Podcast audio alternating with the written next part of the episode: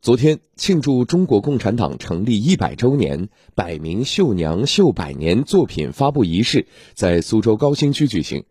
喜迎建党百年，进一步弘扬苏绣技艺，打响江南文化品牌。来听广电全媒体记者徐坚、向宇航的报道。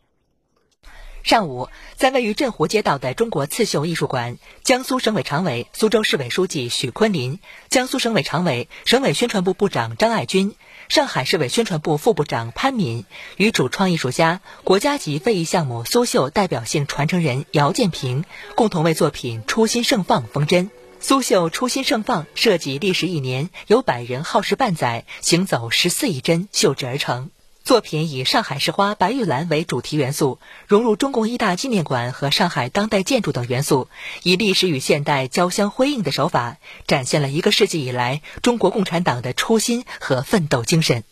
而整个作品呢，而且呢，我们吸收了这个立体电影、浮雕多种手法，就把江南的韵味、情调以及红色文化的革命文化的这种、这种、这种精神。和海派文化的包容，再通过我们的手法全面的进行交融。仪式上，中共一大纪念馆党委书记、馆长薛峰为主创团队颁发收藏证书。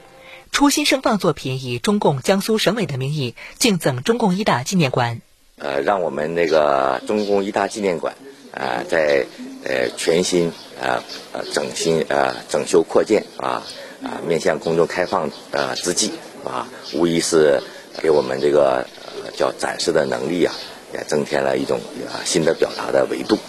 啊，而且呢，呃，又满含着呃江苏和苏州人民对着党的诞生地的深情厚谊。现场姊妹篇百年风华起真，作品以苏州地区文化符号为主题元素。作品完成后，将在即将建成的苏州市党性教育实训基地收藏并陈列展示。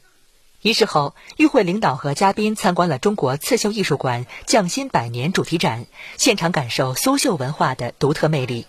苏州市委常委、组织部部长陆新，市委常委、宣传部部长金杰，苏州高新区主要负责同志以及刺绣大师、党员代表等参加仪式。